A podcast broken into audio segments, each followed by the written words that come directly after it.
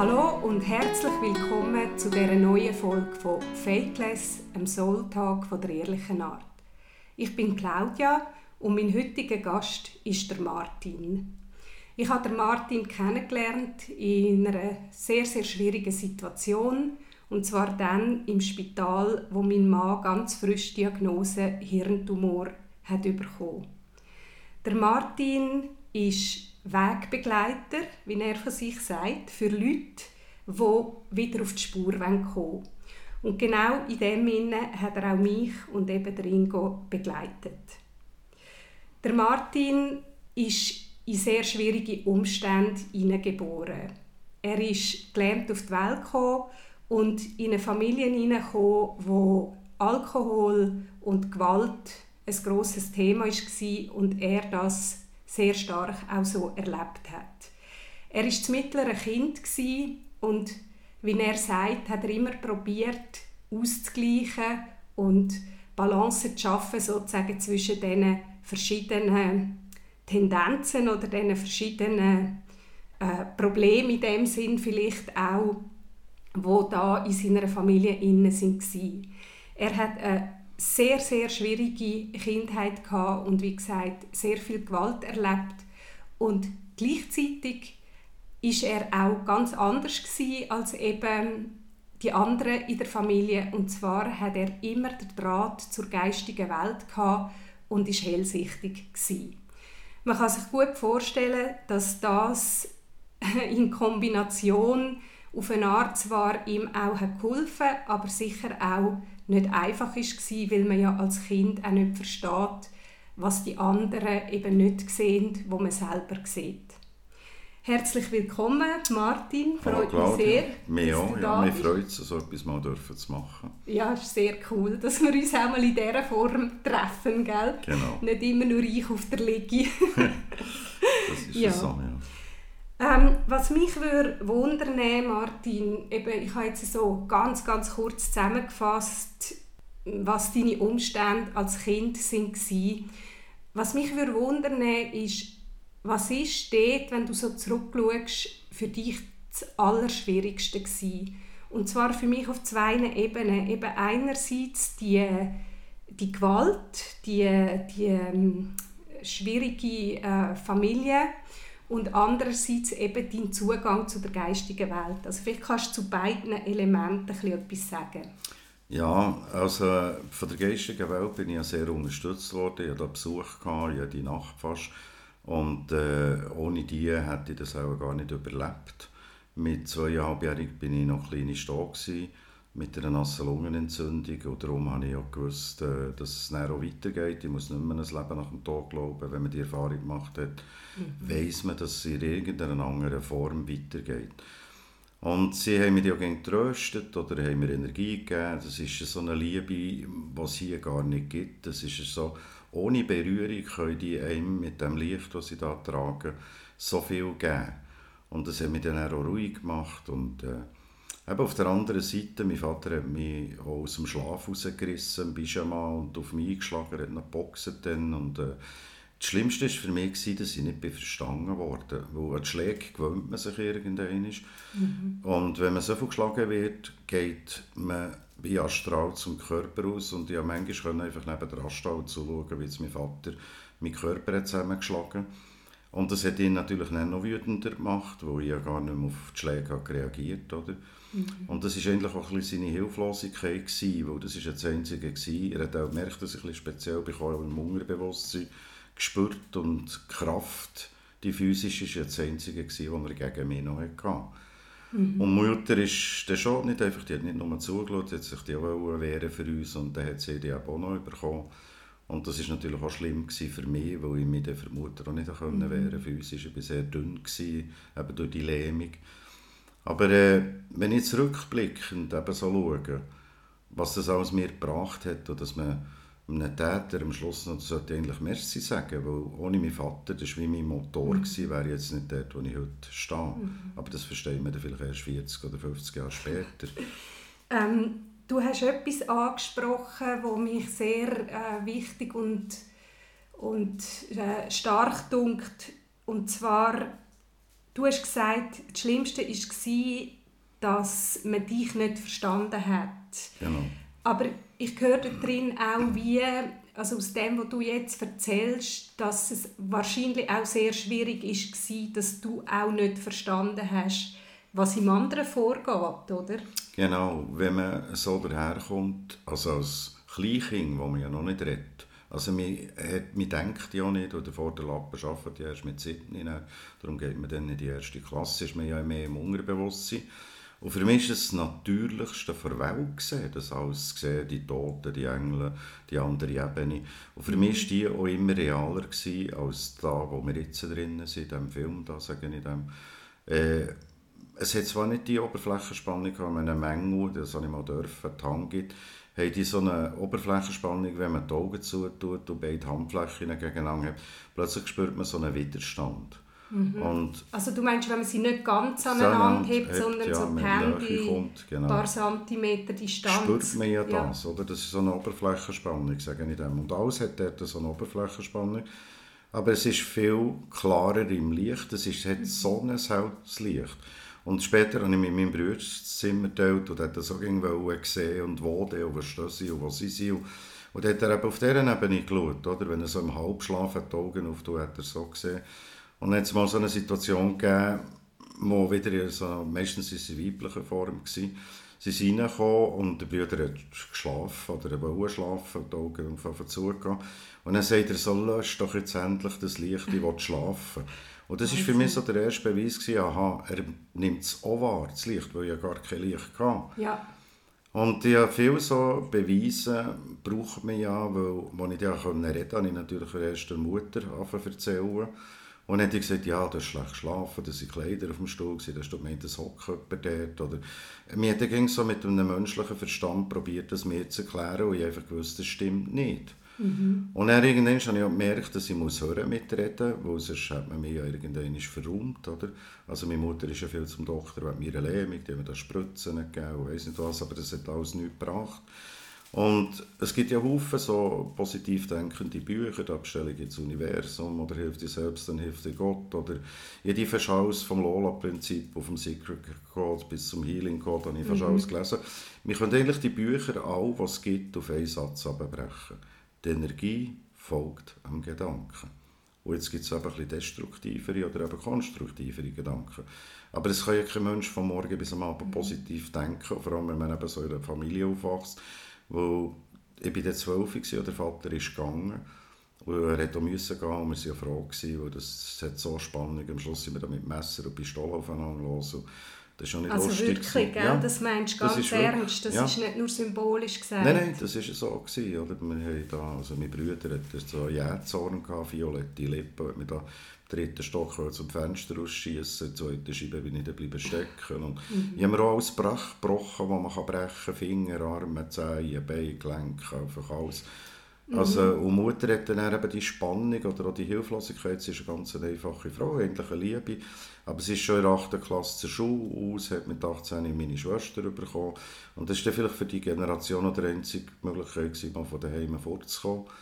Und sie hat das nicht mehr können bewältigen. Mein Vater hat Zahlungen gemacht, sie hat nicht einmal einen Zahlungsschein ausfüllen Und dann habe ich halt so Zeug übernommen und mhm. äh, ja, und sie hat ähm, einfach angefangen zu trinken, oder? Mhm. Mhm. Ähm, ich höre wieso auch eben zwei Sachen. Ich meine, es ist jetzt auch lang her und du kannst das alles relativ mit Distanz erzählen.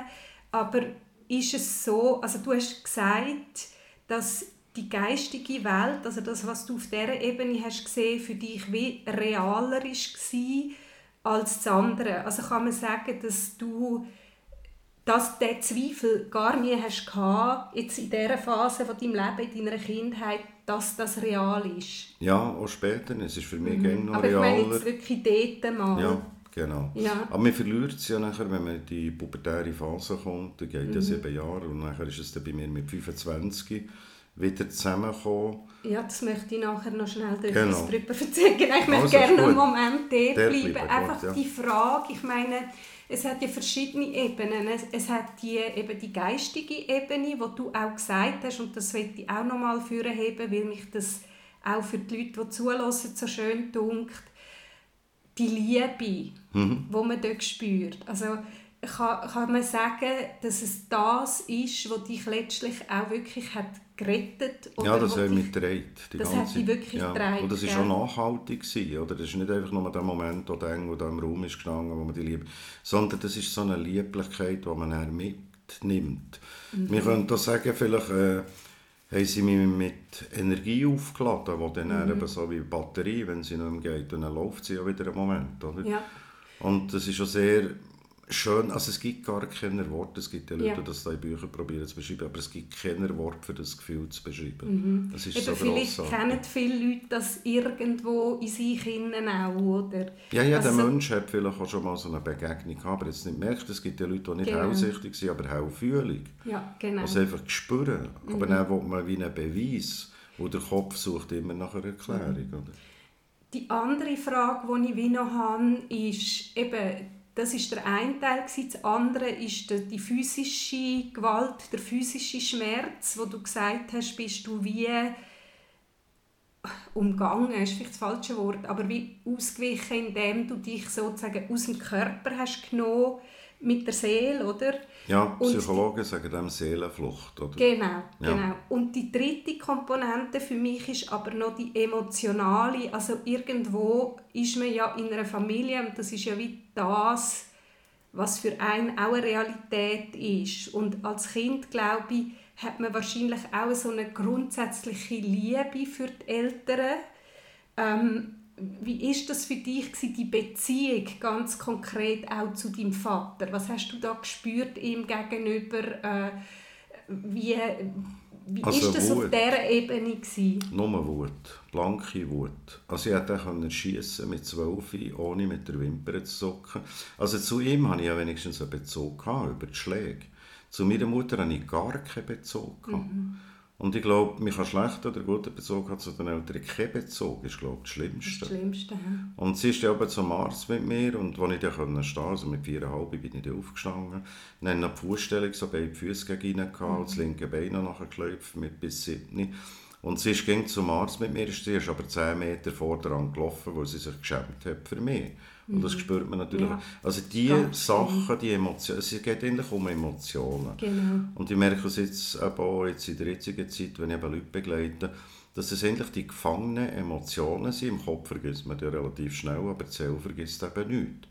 Und wenn man die Emotionen, die den Druck bewirken, dass man dann später mal krank wird, man wird nicht einfach Peng und hat man Hirntumor, das kann 20, mhm. 25 Jahre oder 30 Jahre gehen, bis der Tumor die Hirndecke anstellt und, und nachher das Hirn eindrückt und man epileptische Anfälle oder was auch immer bekommt. Und dann geht man dann erst dann zum Doktor, oder? Aber wenn jetzt die Doktor und die Ärzte eben die Hände verrühren, weil ich ja keine Homepage-Seite, ich habe nichts, ich habe drei Bücher geschrieben, aber, aber die Leute finden mich per Zufall. Das ist, wenn die russischen Ereignisse alle zusammengreifen, dann fällt dem meine Adresse ja zu. Ja. Und du sagst, auch bei den Leuten, die du heute begleitest, sind eben die eingeschlossenen Emotionen. Das, was äh, krank macht. Das, ja, was krank macht, aber auch das, was auch psychisch äh, am meisten zusetzt. Oder? Ja, das ist es so. Das war auch bei dir äh, wie das gewesen. Ja, also ich habe mich so viel blockiert, weil mein Vater hat, wenn ich dann mal, ich bin sehr ein emotioneller Mensch, äh, und wenn ich dir mal Emotionen gezeigt habe, hat mein Vater einfach mit der Verkehrdame einen auf das Maul gehauen, bis die Lippe platzt ist und gesagt, so, jetzt hast du einen Grund zum Rennen. Ein Gil rennt nicht, das war halt in dieser ja. Generation noch, gewesen, vor über 60 Jahren, ist das so gewesen, hat der Mann nicht dürfen Gefühl zeigen, dazu seine Emotionen stehen, dort haben wir ja alle Männer unsere Hemmung. Äh, es ist heute noch schwierig für mich, ich kann nicht in einer Bushaltestelle zu lauter Wasser rennen, aber man kann sich das so wie aufsparen oder vielleicht mal das Gefühl rein. Und vielleicht dort im Schlafzimmer oder irgendwo, wo ich allein bin, da kann ich dann vielleicht ein Küsschen nehmen, weil ich habe es wirklich so viel blockiert, ich hätte noch gewusst, es wäre gut, wenn ich rennen könnte, aber ich konnte das Traurigste denken und keine Tränen mehr vorgebracht, bis mir meine, wo ich bei der Behandlung ab 26, ähm, die, die mich dann begleitet hat, über 20 Jahre, die Anna, äh, ich glaube, so Leute muss man dann treffen, mhm. sonst überlebt man das nicht. Ja, ja das ist wahnsinnig, genau. Ja, ja man kommt irgendwann ab der Brücke, also ich bin schon auf der Brücke gestanden, noch nicht auf dem Gelände, aber das habe ich dann noch dürfen spüren. Ich habe so die Intuition bekommen, es bringt nichts. Mhm. Weil man stirbt zwar dann, Aber dann inkarniert man dann wieder, weil man will es ja dann gleich irgendwie mal schaffen, dort durchzugehen und dann erlebt man nochmal so ein Leben. Also dann nicht mit den gleichen Schauspielern oder ja. mit den gleichen Leuten, aber einfach, man geht normal in die Schlafe und normal und mache einfach mhm. nicht mehr. Oder? Ja, das ist auch sehr schön gesagt, also dass irgendwo erstens die Seele in dir wie hat äh, dir gezeigt, hey, nein, das ist nicht die Lösung und gleichzeitig auch wie ein Wille, da durchzugehen, oder? Also wirklich durch die dunkelsten Täler durchzugehen, um dann wieder rauszukommen und etwas, wie du würdest sagen, vielleicht in die Balance zu bringen. Richtig, oder eben auch zu erstarken, oder? Ja. Und das finde ich auch etwas Wichtiges für Leute, die jetzt vielleicht zulassen und selber in so wirklich schweren, dramatischen Krisen sind. Das soll ja wie auch wirklich Mut machen, die Stärke in sich innen zu finden durch die Sachen durchzugehen und eben sich Hilfe zu suchen. Ja, ja, gut, ich bin dann in den 70er Jahren so in die esoterische mhm. äh, Ding und da redet man von dem dunklen Tunnel und irgendwann ist der Tunnel fertig und dann sieht man das Licht, oder? Und ja, dann ging nach dem Licht Ausschau gehalten, aber in diesem Tunnel. Äh, und zwischendurch habe ich auch Licht gesehen, aber es war eben der Zoo, wo mir entgegengekommen ist und dann der nächste Prozess mhm. gekommen. Irgendwie hat es mir so gedacht, ich habe 17 Jahre dann noch gebraucht, bis ich durch die Ängste durch nochmal ansprechen. Ja, das war ja. also heftig. Ja. Eben, ja, lass, lass uns mal auf das noch eingehen. Genau. Also du hast gesagt, eben mit 12 ist dein Vater gegangen, nachher kommt Pubertät und äh, du sagst, und das ist ja so, das wissen wir auch, dass in der Pubertät auch der Zugang eben zu dem feinstofflichen und, ähm, und dem intuitiven wie auch verloren geht, oder? Und man nichts mehr spürt, nichts mehr sieht und ganz andere Prozesse im Gang sind. Genau. Das ist bei dir auch passiert. Ja. Und was ist nachher, also du, ich kenne ja deine Geschichte, was ist nachher passiert? Weil ich finde auch das total spannend, wenn man also als Seele kommt, zu einem Weg gehen, dann gibt es einfach Seelen, die können nicht von dem Weg wegkommen. Also das Leben drängt einem wieder genau dorthin, mhm. wo man wieder muss heranschauen, oder? Genau. Äh, also man kann ja weiss, sich selber nicht ausweichen, das ist ja so. Genau so, ja. Und oder man hat ja den ganzen Film, bevor man kommt, schon gesehen. Und da gibt es Leute, die so ein Déjà-vu haben, das heisst schon mal gesehen. Also, die Leute haben das so stark, dass sie das Gefühl haben, die haben das schon erlebt oder habe ich das geträumt oder wie kommen jetzt so diese Bilder, die Situation im Aussen, kommt mir so etwas von bekannt vor weil man das Leben ja nicht falsch oder richtig leben kann, sondern man kann es einfach mit einem riesen Umweg und irgendwann wird man ja wieder auf die Spur zurück. Und genau mhm. wenn man auf der Spur ist, hat man eben ein Déjà-vu, wo man den Film mhm. schon gesehen hat. Man hat sich das Leben selber herausgelesen und kann eigentlich auch niemand die Schuld geben. Ja.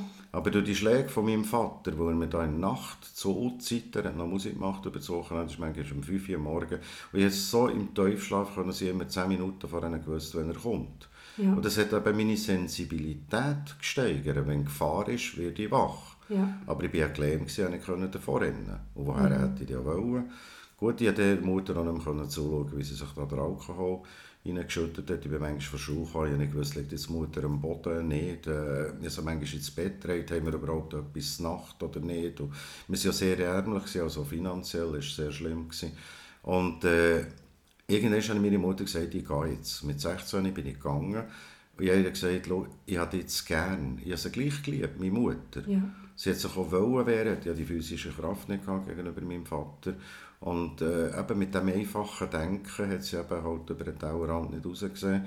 Und dann hat sie gesagt, ich, ich habe dich gern, ich kann dir nicht zuschauen, wie du jetzt, jetzt tot saufst. Sie hat 30 Jahre getrunken. Mhm. Und er hat sie, sie hat vor allem Bier getrunken und Wein.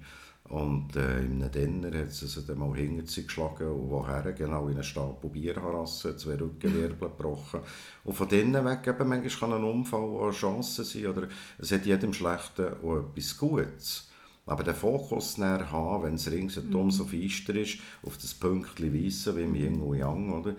Äh, ist noch schwierig, eben das ganze Leben, immer Ausrichtung ins Positive, mhm. wie es in diesen Büchern geschrieben wird. Wo irgendwo sind wir ja nur Menschen, man will auch geliebt werden, man passt sich an und verbiegt sich, dass es dann passen könnte. Aber es passt mhm. eben nie, weil wenn jemand eine Sari-Suppe sucht, findet er eins, wenn es eigen ist, wo es reingeht. Ja. Also wie ist das denn für dich gewesen, eben, wo du äh, in die nächste große Krise bist gekommen? Äh, ja, die nächste grosse Krise war, also zuerst ist mir so den Weg gegangen, wo ich auch gehe. Ich habe da vier Berufe gelernt, ich bin Filialleiter vom grössten Radio- und Fernsehgeschäft von Europa, 50 Leute unter mir. Also man probiert von sich selber davon zu rennen Ja. und probiert sich im Aussen zu definieren. Eben mit Bilien, mit äh, eben Berufsabschlüssen. Äh, ich konnte dann schon fünf Sprachen, können, ich bin im Ausland rumgechattet und Prokuren für 2 Millionen und weiss nicht was. Aber irgendwann kann man das nicht mehr steigern. Ich war auch kurz vor einem Burnout. Gewesen. Und dann habe ich zwei Sekunden vorher, als ich gearbeitet habe, gar nicht gewusst, dass ich dann kündige. Und dann bin ich, habe ich gemerkt, das ist es nicht, aber je schneller dass man von sich davonläuft, je schneller rennt das hinten nachher, aber die Emotionen, die man mitgenommen Und wenn man Ja. bleibt stehen, holt einem ein und dann bricht es zusammen, früher hat man dem Nervenzusammenbruch gesagt, und das hatte ich auch, auch gehabt. Und dann tritt man mal ein bisschen kürzer und dann fängt es aufräumen an. Und dann habe ich auf der Baustelle noch gearbeitet, 17 Jahre Netzwerkinstallationen gemacht, wo ich von dem noch nicht leben konnte, was ich jetzt mache. Aber das hat mir auch geholfen, so eine Ruhe zu finden, wieder mal ein bisschen kürzer, man soll nicht gegen 120 Prozent geben. Und vor allem, wenn es dann brennt, hat man ja nicht mehr zum Zulegen. Ich bin dann mal zurückgeschaltet, vielleicht auf 70 Prozent. Und gemerkt, dass ich gerne noch mehr mache als andere, die Ja. 100 Prozent angestellt sind. Oder? Ich habe mich dann auch nicht mehr 100 Prozent anstellen weil die Freizeit ist mir wichtiger geworden plötzlich. Aber die Zeit ist ja das kostbarste Gut, das wir haben auf der Welt wir sind noch mal eine gewisse Zeit hier und nicht das Geld. Oder? Aber der Materialismus ist ja schön, wenn man es hat, es gibt auch nichts dagegen zu sagen. Aber äh, ich habe aufgehört, dem Materiellen nachher zu rennen und der Weg im Muss oder Leute, die mich gerne haben, zu suchen, weil das ist also das persönliche oder menschliche Bedürfnis, sondern ich bin dann plötzlich den Weg nach innen gegangen. Und dann ist die zweite Krise gekommen. Eben, weil man, das ist der längste Weg, den man geht im Leben, der gegen innen. Und der hört auch nicht auf. Aber äh, die Themen, die man dann findet, eben zuerst die schwierigen, auch die Emotionen zu befreien und bis mir selber geht zig Behandlungen und von Klangschalen über Shiatsu, Feldenkreis, Lomi Lomi, bin im Ausland, habe ich mich lassen behandeln fast. Und auch die Esoterik, den Kurs genommen, bis ich fast eine Kursschädigung von mir getragen habe. ja, ich hatte ja nicht gewusst, Ja, was mich so stört bei denen, ja, oder? ja. Und, und das war ja der erste Moment, gewesen, wo ich die, ja, die auch hellsichtige Leute getroffen habe. Also die haben dann noch so da oder haben vielleicht mit dem dritten noch Mainzig sagen dort etwas. So. Und manchmal habe ich mich so geschämt, die haben mich auch nie gesehen. Und, und dann bin ich zur Mhm. Kursleiterin nach dem Kurs und gesagt, ja, die haben auch so einen violetten Engel gesehen. Ich habe nicht, ich habe eine Indianerfrau gesehen, die durch den Raum gelaufen ist, so mit Holz in den Unterarmen. Und dann hat sie so gelächelt und mich angeschaut und gesagt, ja, hast du das Gefühl, die haben das wirklich gesehen? Mhm. Und das hat mir dann so eine Bestätigung gegeben. Die Frau, habe ich dann, aber das war meine Begleiterin für 20 Jahre. Und die war schon hellsichtig. gewesen. Und ich kann wirklich nur mit einem Hellsichtigen über das reden. Und die anderen können dann glauben oder nicht. Ist mir eigentlich auch Ja. gleich. Oder? Also was du da auch beschreibst, was auch ich sehr wichtig finde, ist das Thema, dass wenn man merkt, irgendwo etwas stimmt nicht, fängt man sich an, auf die Suche machen. Genau. Und auch auf dem Weg, auf dieser Suche kann man sehr viel ähm, Umwege gehen. Oder es ist vielleicht, wie soll ich sagen, es ist so wie ein Herrentasten. Was ist denn wirklich das Richtige für mich und was fühlt sich stimmig an und was fühlt sich eben auch auf dieser Suche nicht stimmig an, oder? bis man Genau. so zum Kern kommt. Ähm, ist das gsi nachdem oder bevor du eben dann auch wirklich den schweren Zusammenbruch hast gehabt, wo du nachher da auch in dem Institut bist? Nein, das war ganz am Anfang. gewesen. Eben, ist dann das, mit finde ich, 16 das, das fände ich wirklich Ja. auch noch etwas ganz Wichtiges, weil es weil es irgendwo für mich so wie ein Wendepunkt auch ist war, Genau. oder? genau. Also zuerst war mal die Kündigung. Gewesen. Dann habe ich gewusst, was ich machen soll. Und ich glaube, das Schlimmste am Ganzen ist ja, wenn man speziell ist, man zweifelt nur an sich An und nicht an den selber. anderen. Oder? Ja. Die, die ja normal sind, also für sie bin ich ja verrückt und das stimmt ja. Mhm. Ich bin verschoben in der Wahrnehmung, verrückt. Und äh, für die anderen spinne ich und für mich spinnen die anderen. Oder, also vielleicht jetzt auch nicht mehr so wie dann, oder? aber ich habe gedacht, ja, aber warum seht ihr oder merkt ihr das alles nicht? Eben, Eben, weil- und dann hast du wie das Gefühl bekommen, also an dir zweifelt und das Genau. Gefühl gehabt, hä, was, was für ein Film läuft bei mir ab, spinne ich, bin Ja. ich noch normal, muss Genau. man mich einliefern, ähm, Ja, das war Ja, schlimm. und- gewesen, und die, die Angst? Mhm. ja, genau, die Angstausbrüche und jetzt Vitamin A, D und E völlig aufgelöst. Also sie mir dann draussen müssen spritzen. Aber äh, ich hatte noch Glück, gehabt, dass ich nicht zu einem normalen Psychologen wäre gegangen, weil da hat man einfach mir diagnostiziert Schizophrenie, Wahnvorstellungen oder weiss nicht was. Und ich muss sagen, ich habe dann die Tabletten auch freiwillig geschluckt, weil Ja. ich nicht wollte speziell sein Ja, Ich genau, wollte das ist- normal sein. Ja, und das ist doch auch sind. wieder eben der, der, ähm, äh, schwierigste Moment, wo man wie merkt, ich will so sehr anders sein, als ich bin, aber es geht wie nicht. Oder? Genau. Das ist, Aber wir wollen dazugehören. Wenn man Ja. schon eine Familie ausgeschlossen ist, wir sind drei Kinder, das sind zwei zusammen, eins allein, das hat mich dann nicht gross gestört, dass ich der war, der allein war. Aber dann hat man keinen Bezug zur Mutter, keinen Bezug zum Vater, oder also nochmal überschlägt, dreimal Spitalreif, Rücken offen und weiss nicht was. Und nachher will man ja dann wenigstens, wenn man in der Jugend ist und Gruppen und Mhm. Töffel klicken, und, dann will man so wieder dazugehören. Aber ich war dann ja schon 1,83 und nur äh, 53 Kilo, also so ein Zündhölzchen mit Schultern. Und also wirklich, nein, schlimm. Und, und dann ist ja da die 70er Jahre, eben die Tätowierung am Oberarm, der Macho-Typ und Harry Hasler-Brust mit Haar auf der Brust. Und ich hatte kein Haar gehabt und Ja. nichts. Ich war so etwas von dünn. Gewesen. Und dann gehört man schon dann, schon optisch, habe ich ja gar nie dazu gehört, oder? Und wir zweifeln dann und verzweifeln fast an sich selber, weil man dann will dazugehören Und dann, das, ich bin dann auch auf Muttens gekommen, da das Dr. Schwank-Institut, das gibt es noch heute, die Tochter leitet es jetzt. Der Professor Schwank, also der war doppelter Professor in Parapsychologie, der hat mir eigentlich nicht wirklich können helfen aber er hat mir es wenigstens einfach tischeln und ich mich daran erinnert, er hat da so tiefe Hypnose gemacht, ich mache da so Lichttherapie und autogenes Training. Und dann habe ich durch meine Ex-Frau lernen kennen, weil dort autogenes Training in Bern. Und dann hat er gesagt, ich soll mal zu ihm eben in das äh, Institut kommen. Und ich musste dann am Samstag müssen gehen. Ich dachte, warum muss ich am Samstag gehen, wenn alles zu ist? Ich habe erst später verstanden, dass er dann die volle Aufmerksamkeit mir hat können geben hat dann so Spezialisten kommen eine, die da die Hände hat analysiert und dann hat sie da Linien gesehen, die ich zwischen der Herz- und der, Kopf, äh, der Kopflinie habe. Wow, der hat eine Linie, die niemand hat. Und dann haben gesagt, ja, was ist das für eine Linie? Das wüsste ich auch nicht, oder das sagt ja niemand.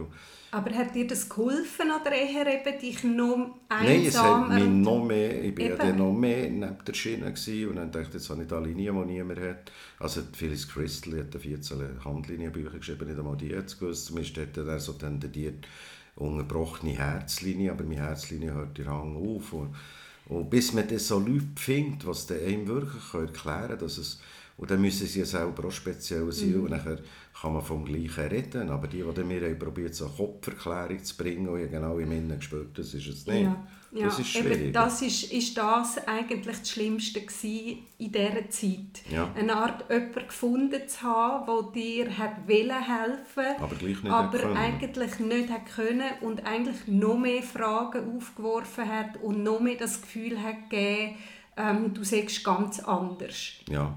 Und was hat das mit dir gemacht? Ja, ich habe fast im Roten und vor allem habe ich dann gespürt, dass er mir auch nicht helfen kann. Und vor allem, er hat dann mehr Leute und Spezialisten. Also bist du 50 fast ein Jahre- bisschen Studienobjekt Ja, ich bin mir dann vorgekommen, so wie ein Küngeli da im Labor, oder, und sie mir dann noch Blut haben genommen und einer ist Iris lesen, und ich habe zwei Iris gebraucht und dann auch Jesus Gott. Und dann Ja. Mensch, Schizophren, zwei Seelen in meinem Körper, also es hat mich noch mehr Mhm. durcheinander gebracht. Und dann habe ich gewusst, jetzt muss ich hören dort. Und dann bin ich, habe ich aufgehört, von einem Tag auf den anderen gesagt, komme nicht mehr. Und dann bin ich eben zu dieser Anna gekommen, mit den 20 Jahren, und die hat es dann ganz anders aufgewickelt. Und sie war auch hellsichtig und sie hat einfach auf einmal den Körper, man kann den Körper behandeln und dann kann man ja durch die Entspannung eben so Emotionen auch im Körper lösen. Und sie hat es dann mehr auf diesem Weg gemacht. Man kann dem Körper etwas Gutes tun, dann tut sie im Geistig etwas auf oder man kann etwas lesen und sollte vielleicht auch noch probieren, mal ein bisschen etwas von dem, was man gelesen hat, umsetzen. Oder? Es gibt ja beide Wege. oder? Also ist das wie die Anna, hast du wie gemerkt, die hat eigentlich das verkörpert äh, und ausgestrahlt und gewusst, Ja, sie wo du gewusst. eigentlich hast auch gewusst, aber nicht hast verstanden und, Genau. und hat sie dir wieder Zugang eigentlich auf da dich dann Schritt für Schritt, das ist ja ein sehr, sehr, sehr langer Prozess auch, Mhm. Eben selber zu verstehen und können zu genau. büscheln. Ähm, ja, ja. Man, hat, äh, man findet ja immer im Spiegelbild vom anderen, sei das in Partnerschaft oder eben so bei dieser Anna, haben wir dann mehr Parallelen gefunden. Also wir waren beide hellsichtig, wir waren beide gelähmt, sie war auch gelähmt. Mhm. Äh, sie ist einfach älter und dann hat der, der länger auf dem Planeten ist, eben so wie einen Vorsprung, wo er mehr Erfahrungen hat.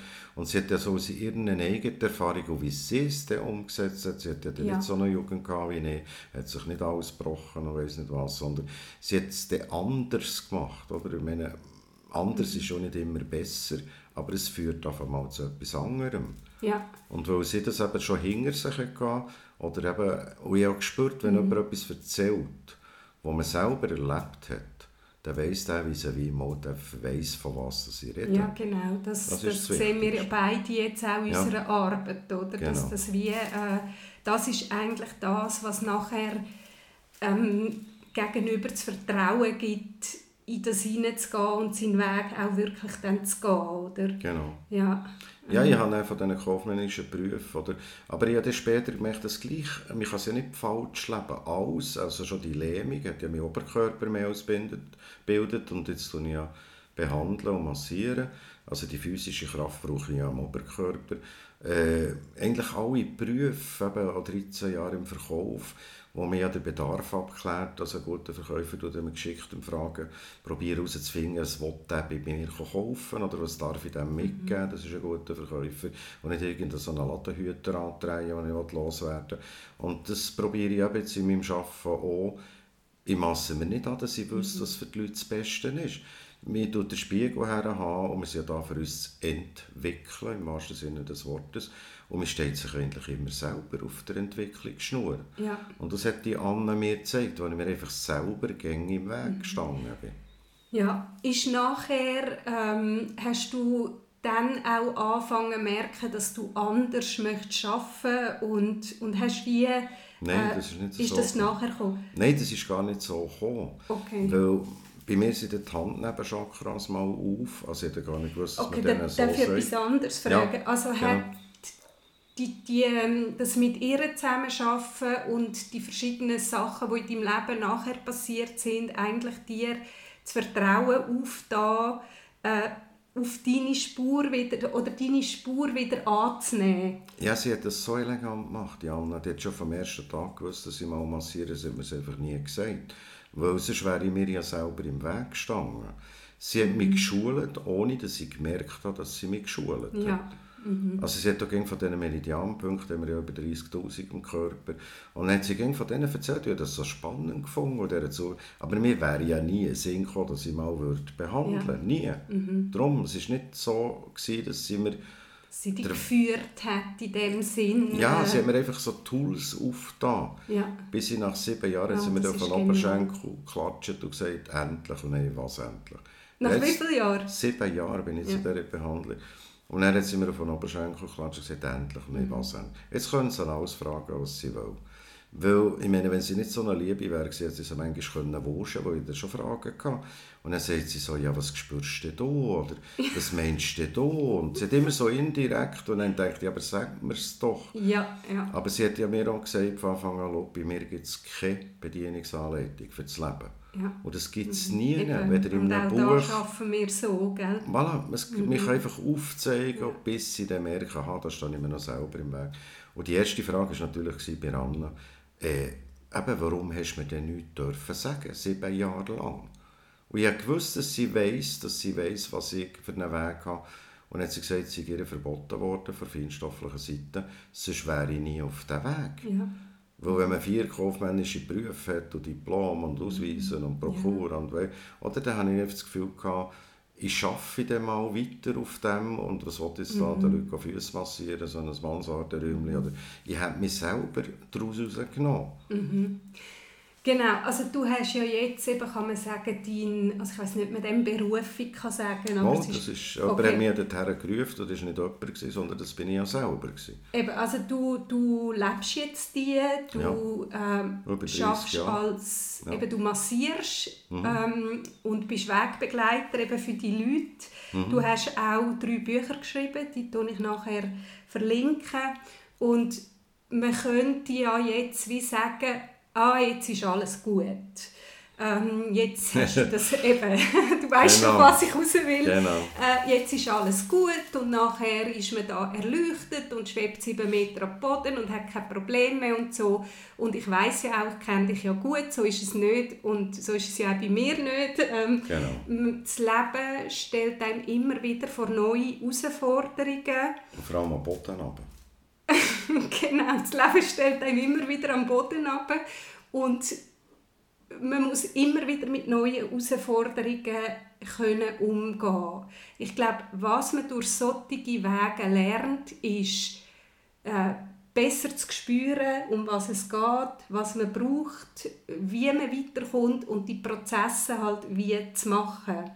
Jetzt meine Frage so ein abschliessend ist, also noch nicht ganz abschließend, aber was würdest du sagen, ist aktuell so für dich die grösste Herausforderung jetzt innerlich? Also auf mich bezogen? Auf dich bezogen, genau. Ja, es genau. ist noch schwierig, wenn man beim anderen, man hat ja Abstand zum anderen, da kann man darüber blicken, da hat man Überblick. Oder? Für mich Sachen feststellen, das ist immer schwieriger, weil da ist man so gefangen von Wunschdenken und bei mir sollte es ja anders sein als bei den anderen und so weiter. Ja, man steckt so in seiner Haut, gell? Genau. Und da braucht es ja jemanden vis-à-vis, der Abstand hat und mit mir ja nicht muss leben oder rauskommen oder weiss nicht wie. Und diese Leute haben nicht den Mut, eben einem die Wahrheit zu spiegeln. Und da kann manchmal eine Freundschaft kaputt gehen. Aber wenn man ehrlich ist mit sich, merkt man, wow, hat der Mut gebraucht, mir das so ins Gesicht zu bänkeln oder, mhm. oder zu sagen oder, und hat das Risiko eingegangen, dass die Freundschaft kaputt geht. Aber das sind die guten Leute, die, die ihm das Honig ums Maul streichen die ganze Zeit. Äh, die gehen mir sogar schon ein bisschen auf die Nerven, weil eben das Nettsein, was, also ich bin ja nicht ein unanständiger Mensch, aber es bringt so nichts. Ehrlich mhm. sein finde ich schön und jetzt sind wir ein bisschen in einer schwierigen Zeit und das ist eine Umbruchszeit, oder? Und da muss ja jeder so wie bei sich auf sein Gefühl, ich frage aber die Leute, haben die keine Intuition? Wenn wir jetzt da im Osten gehen, gehört die reden in die Richtung, und dann gibt es Verschwörungstheoretiker, wenn man nicht dafür ist, gehört man für die, die geimpft sind, automatisch zu den Verschwörungstheoretikern mhm. und so. Ich sehe das ein bisschen anders, oder? Es ist ja jedem seine Entscheidung, was er machen will. Und ich kann nicht wissen, was für einen anderen das Beste ist. Und der hat seinen Lebensplan und ich habe meinen Lebensplan. Und jeder hat seinen. Aber dann gibt es manchmal so Parallelen, wo man sich ein kennt im anderen und denkt, aha, ja, ich könnte das ja mal von dieser Seite anschauen. Und mhm. äh, ja, es gibt verschiedene, wie mit dem halbleeren oder halbvollen Glas Wasser, die können ein Leben lang stürmen miteinander und beide haben recht, oder? Mhm. mhm. Also wenn ich es richtig verstehe, sagst du, die Herausforderung ist immer wieder, äh, sich eigentlich zu spiegeln Genau. Und das, was einem gespiegelt wird, anzunehmen, im Sinne von einmal zu überprüfen ja. genau. und dort dran wieder zu wachsen oder Konsequenzen zu ziehen oder was auch immer. Und was du, glaube auch sagst, ist, dass Ehrlichkeit mehr wert ist als äh, eben, was du auch ganz am Anfang hast gesagt, dass immer nicht sein, damit Harmonie besteht, aber ich, eben, ich kenne dich ja auch gut. Also es geht ja nicht darum, und das finde ich auch allgemein in dieser Situation, einem anderen irgendeine Meinung an den Kopf zu tatschen, ehrlich, sondern ähm, in seiner Wahrheit innen zu bleiben. Ja, Frau, wenn man das mal, eine ältere Dame, wenn man das mal so schön gesagt wenn man dann beim anderen wie die Wahrheit erkennt, muss man ihm die nicht wie einen Hodu ums Gesicht schlagen, sondern probieren, wie einen warmen Mantel anzulegen. Das, ja, so das schön. ist ganz schön. Ja. Ja, ja. Mal, dann würde ich gerne noch eine letzte Frage stellen. Also wir haben ja jetzt gehört, und ich meine, das ist alles sehr kondensiert. Äh, du hast wirklich ein verrücktes Leben gehabt und geführt und führst immer noch. Und was ist so, wenn du jetzt an die Leute denkst, was würdest du sagen, ist für dich aus deinem Leben eigentlich das Wertvollste, was du den Leuten würdest mitgeben äh, Man kann sich ja im Ossala informieren, Meinungen holen, Bücher lesen, weiß nicht was, aber am Schluss zählt ja das, was ich spüre. Und wenn ich nach dem gehe und vielleicht Sachen weglasse, die mir nicht gut tun, auch Leute halt, jetzt hat es halt auch noch ein bisschen gesiebelt, wenn ich Sachen weglasse, die mir nicht gut tun, dann muss es mir zwangsläufig besser gehen, oder? Ja. Und eben auf seine Intuition, auch wenn es der Kopf manchmal nicht versteht. Ich kann jetzt auch nicht sagen, dass ich von morgen am Abend immer meiner Intuition folge. Manchmal ist schon mehr der Kopf im Weg. Aber es sind so kleine Beispiele, ich gehe zum Haus raus, morgen soll ich noch Schirm mitnehmen. Gestern habe ich gesagt, den ganzen Tag schön. Und dann treffen sich zwei Wolken zusammen, genau am Nachmittag um drei, wo ich irgendwo stehe, Platz regen. Und dann kommt man, tappt man sich in viel, ja, zuerst habe ich noch wollen, zuerst habe ich noch daran gedacht, oder? Mhm. Ja, warum hat man denn nicht? Mhm. Mhm. Und, und ich tappe mich weniger an diesem Satz, wo ich dann, auch wenn alles dagegen spricht und alle noch dagegen, was spinnst du da, mach es doch nicht. Und, und ich, ich kann es manchmal schon nicht einmal erklären den Leuten, man muss glaube auch nicht. Ja mein Unterbewusstsein will für mich das Beste. Ist schon nicht das Evangelium, das aufsteht und, und, und für alle, alle Menschen gültig, sondern das ist nur für mich ja. ist das ja. so. Ja. Und wie es die anderen machen, die müssen halt das selber drin spüren. Ja. Also das ist sehr, sehr schön äh, gesagt. Merci viel, viel mal, Martin. Ich danke dir, dass da ich kommen ja. Und das hat wirklich gefällt. Ich habe das noch nie gemacht in meinem Leben. Aber ja. ich bin nicht speziell nervös, das hat mir auch noch schön gedacht. Sehr schön. Ja, so Merci machst sehr mal. gut. Ja. Danke. Toi, toi, toi. also. Ja, ähm, merci vielmal auch dir fürs Zuhören und ich hoffe, du hast viele wertvolle Impulse da können rausnehmen. Ich danke dir, dass auch du Teil bist von dieser fakelosen Konversation und freue mich, wenn du auch nächsten Donnerstag wieder reinlässt, wenn es wieder heisst Fakeless, der Soultag von der ehrlichen Art.